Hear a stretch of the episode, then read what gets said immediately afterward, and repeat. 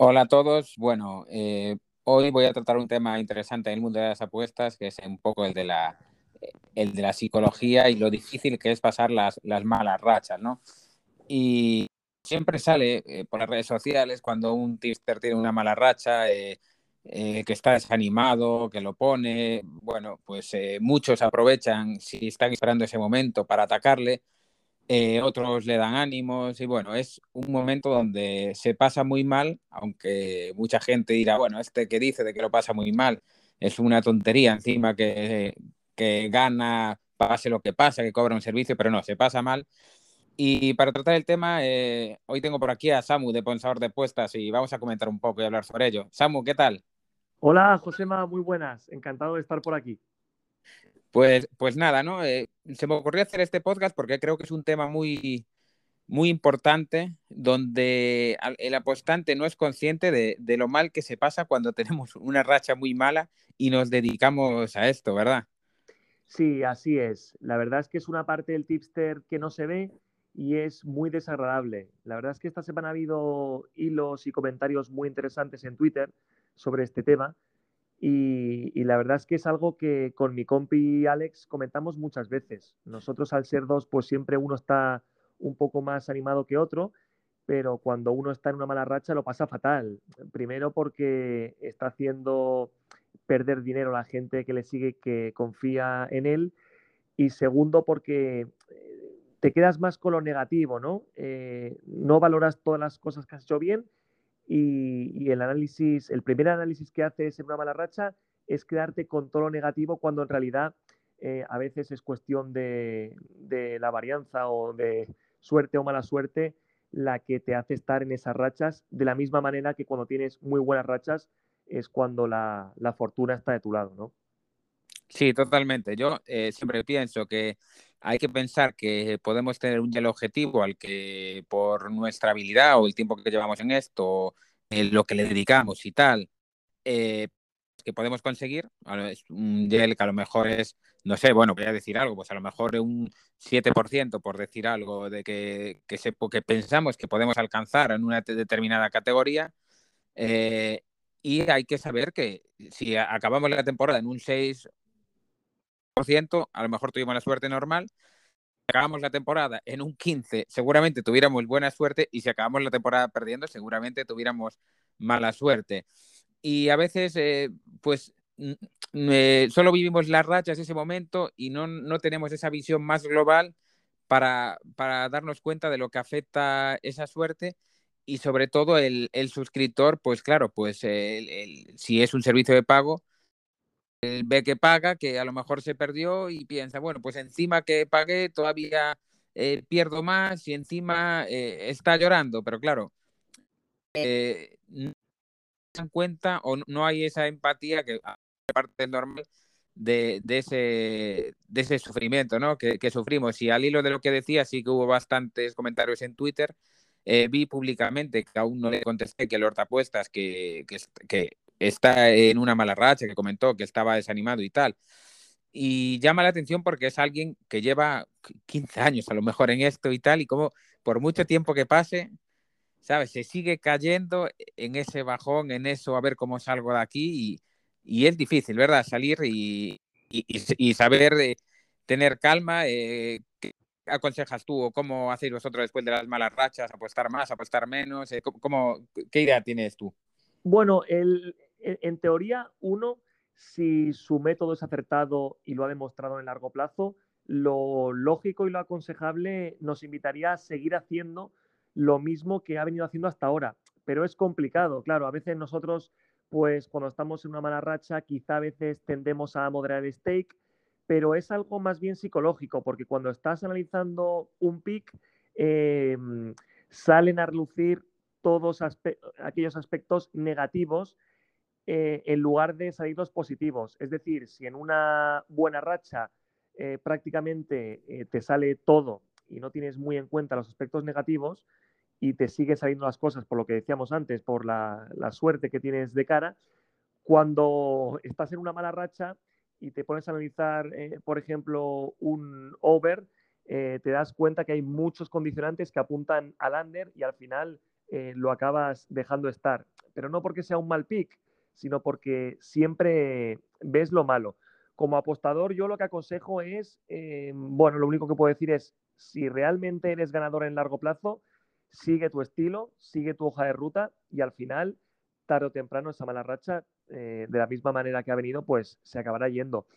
Y como, como cliente de un tipster profesional, lo que aconsejo es tener muy claro que en el mundo de las apuestas hay meses buenos, meses regulares y meses malos, que por muchas veces que se comenta y se repite, hay gente que no lo tiene claro. Nosotros, por ejemplo, eh, hemos tenido rachas buenísimas y ha dado la casualidad que ha venido alguien nuevo al servicio y ese mes justo ha sido negativo y entonces nos comenta, bueno, no era lo que esperaba, eh, me habían hablado muy bien de vosotros y claro, está haciendo juicios eh, de 30 días. Es decir, hay que tener en cuenta que los tipsters van a tener meses malos sí o sí y si se apuesta eh, por alguien, nunca mejor dicho, si confías en un tipster, tienes que probarlo unos cuantos meses para ver si realmente era lo que estabas buscando. Sobre todo, paciencia y lo más importante, como decía antes, tener en cuenta muy, muy, muy claro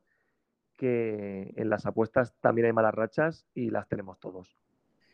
Sí, yo eh, por dar así algún consejo a la gente que a lo mejor que lleve menos tiempo que de pronosticador, porque eh, al principio es como un divertimento y es eh, un, bueno, a los que nos apasiona todo esto, ¿no? Te metes en una plataforma, en otra, te ves con la capacidad de poder ganar en el tiempo eh, muchas veces es engañoso porque eh, la, famosa ilusión de la habilidad, que hay artículos sobre el tema, de que eh, hay apostantes que pueden estar ganando incluso tres temporadas o cuatro, pensar que son unos fenómenos y al, final que fuera todo suerte y al final esa suerte inicial se convierte en una trampa tremenda porque acaban perdiendo todo eso, perdiendo más en, depresiones y, y, la suerte es muy caprichosa. Casi si no tienes la habilidad, lo perfecto sería tener más suerte en tus primeros años para dejarlo. Y estoy también seguro que hay gente buena que tuvo muy mala suerte en los primeros años cuando inició siendo buena y lo dejó y nunca más se dedicó a ello. Seguramente los hay.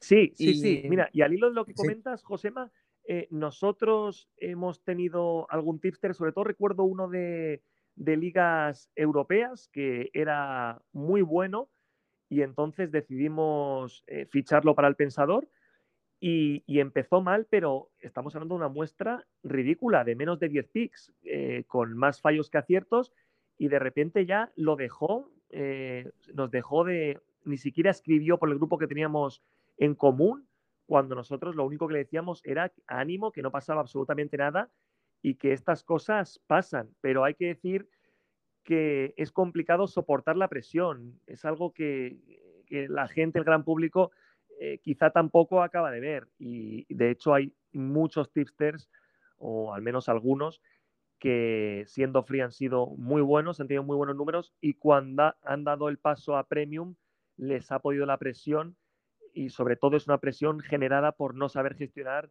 esos malos momentos em, que siempre hay, pero que hay que saber eh, lidiar con ellos. Sí, yo, creo ahí que hay dos puntos en ese cambio de, de free a premium. Eh, por un lado, afecta a lo psicológico y por otro lado, afecta que, claro, que el parcial de los que salen de free siempre salen después de un buen parcial. Es decir, eh, para pasar a premium se pasa después de un gran parcial positivo a tu favor. Normalmente, casi siempre se va a pasar de free a premium después de tener mucha suerte de tu parte. Eh, y porque cuando destacas mucho con gel alto, tuviste que tener suerte.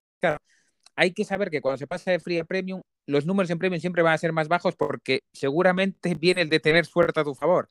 Y eso cambia. Entonces luego van a venir las épocas malas y saber soportarlas y, y aguantar y la gente que está para estar encima, para, para atacar y demás y, y saber levantar eso, yo creo que es lo más difícil esto. Y, y a raíz de, esto que, hablamos, también comentar que, eh, por dar consejo, creo que lo de apostar en líneas principales, te lo comentaba antes de, empezar a grabar, de handicap, eh, te da más estabilidad a tu gráfica y es muy importante porque aunque eh, a la larga, incluso jugando a cuotas más altas, puedes llegar a tener hacia el infinito unos mejores números, al final no vivimos infinitos años, la diferencia es pequeña y la estabilidad de la gráfica te da salud y, te hace que las rachas eh, no sean tan malas. Siento igualmente que, sea, que la curva no sea tanto, porque va a haber mucha evolución, va a haber muchos eh, medio perdidos, medio ganados, y, y, al final yo había visto estudios de que no hay mucha diferencia entre jugar a líneas principales o jugar a cuotas más altas, con lo cual que es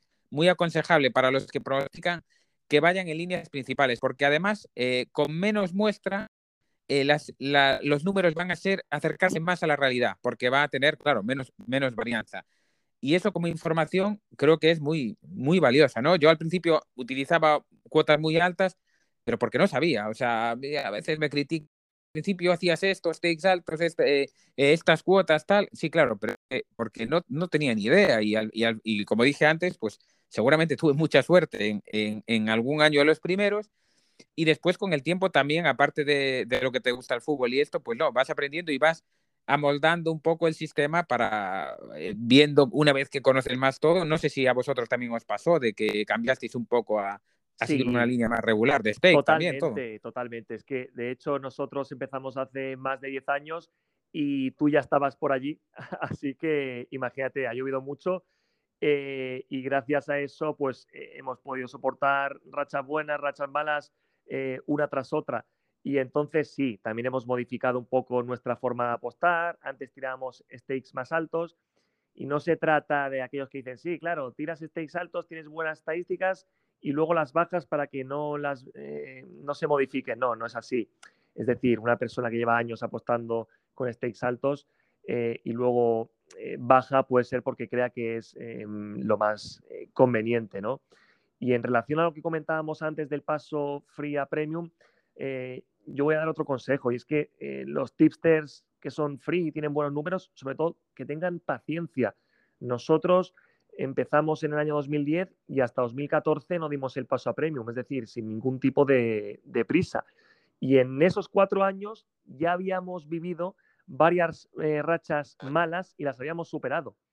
En cambio, eh, si sucede lo que decías tú antes, que un tipster free ve que tiene muy buenos números y cuando está en el pico o en su mejor momento da el paso a premium, seguramente más pronto que tarde venga esa mala racha y sea muy complicado gestionarla porque nunca antes se ha enfrentado a ella y además eh, con el eh, condicionante extra de estar cobrando por ese servicio.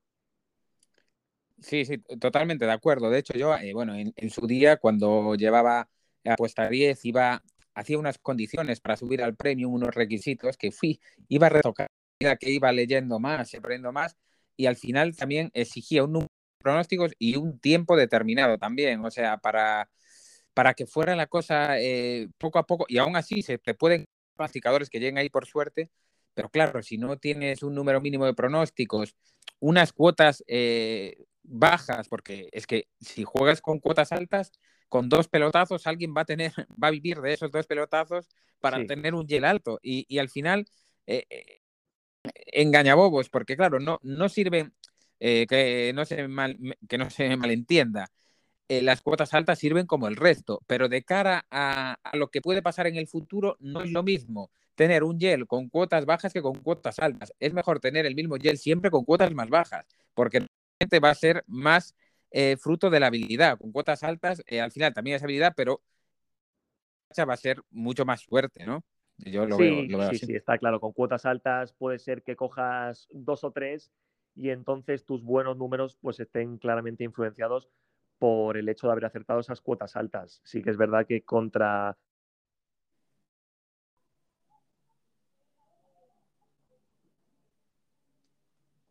fruto de la habilidad.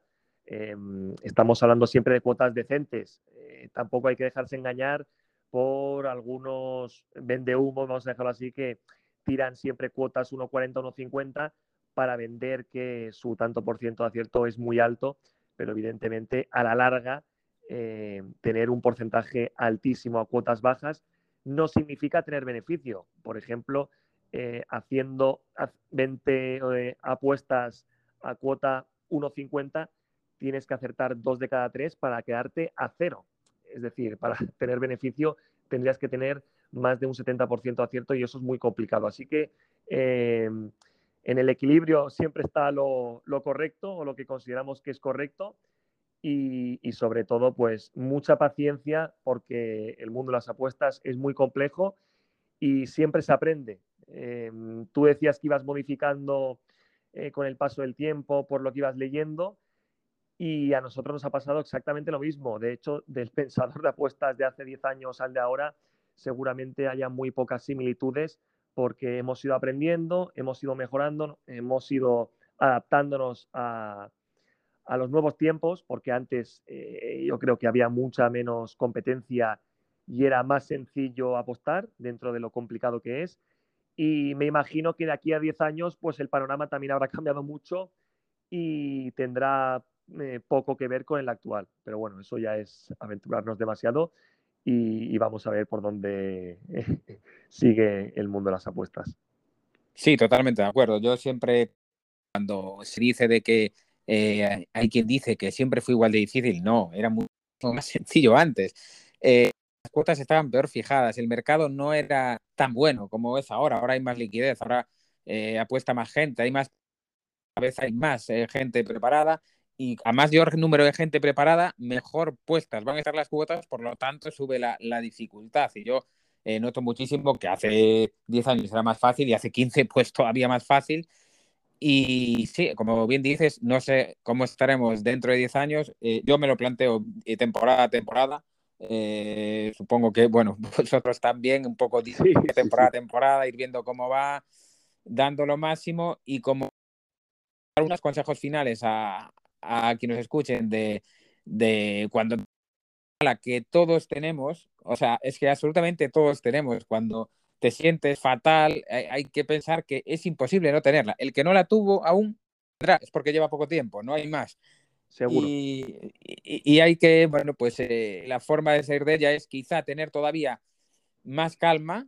Mm, yo recomiendo incluso bajar el número de pronósticos y no subirlo, porque... Sí, eso totalmente de acuerdo. Sí, porque intentas, eh, sin mal, más, por una parte es malo porque puedes dejar pasar oportunidades, como comentaste antes, pero por otra es bueno porque probablemente también no harás alguno que harías emocionándote de más que a lo mejor no era tan bueno. Entonces, lo que sea poner menos, normalmente no va a ser malo a la larga, ¿no?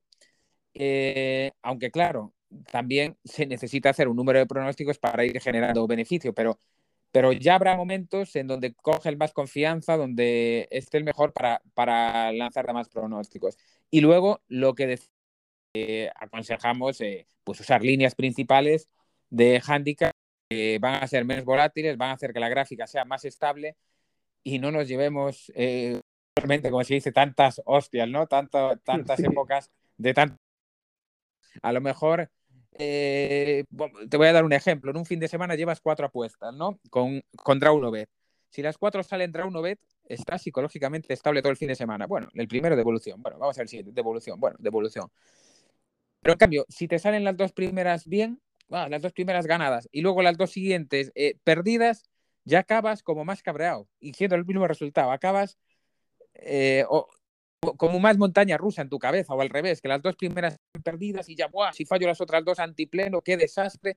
Y ya no es lo mismo mentalmente. Yo creo que es mucho más estable para la cabeza jugar líneas principales, como comentábamos antes, y yo creo que es el mayor consejo que doy para, para evitar, que nunca se va a evitar, porque siempre la va a haber, pero para que haya menos malas rachas grandes. ¿no? Sí, sí, sí, creo que es un buen consejo y también el que comentabas de minimizar riesgos, eh, bajar un poco el número de apuestas. Como decía antes, eh, si uno continúa haciendo lo que venía haciendo hasta ahora, tarde o temprano tiene que salir del bache, pero sí que es verdad que si hay dudas, pues es mejor no arriesgar porque cuando estás en una mala racha hay reglas no escritas que empujan para que tus picks eh, no salgan, ¿no? Esto, bueno, es un poco a modo de broma, pero es verdad, ¿no? Podríamos hacer un símil como un futbolista, el medio centro, que de los ocho primeros pases que pega en un partido, seis los da mal. Pues el siguiente pase, en lugar de hacer un desplazamiento de 50 metros, quizá se la tiene que dar al compañero y poco a poco ganar esa confianza, ¿no? Y para hacer luego esos desplazamientos largos, cuando ya haya conectado cuatro o cinco pases seguidos buenos. Con el tipster pasa igual. Eh, mejor minimizar riesgos, coger confianza, tirar de líneas principales y poco a poco pues se irá saliendo de ese túnel por el que, por desgracia, todos pasamos. Pues eh, vamos a dejarlo así. Muchas gracias, Samu, por participar aquí en, en, los podcasts que voy a hacer así de vez en cuando, cuando vea algún tema que, que, toca o, o, que me apetece comentar un poco. Y, bueno, pues para a ver si gusta y, seguiremos haciendo más y, bueno, ya te comentaré más veces para tocar más temas. Y nada, muchas gracias y, y nada, hasta otra ocasión. Pues nada, Josema, gracias a ti por tenernos en cuenta. Me parece una idea muy interesante la de los podcasts.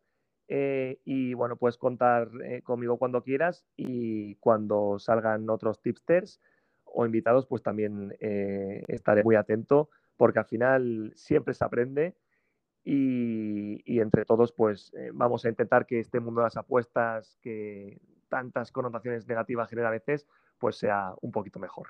Un abrazo. Un abrazo, Samu, y muchas gracias a todos.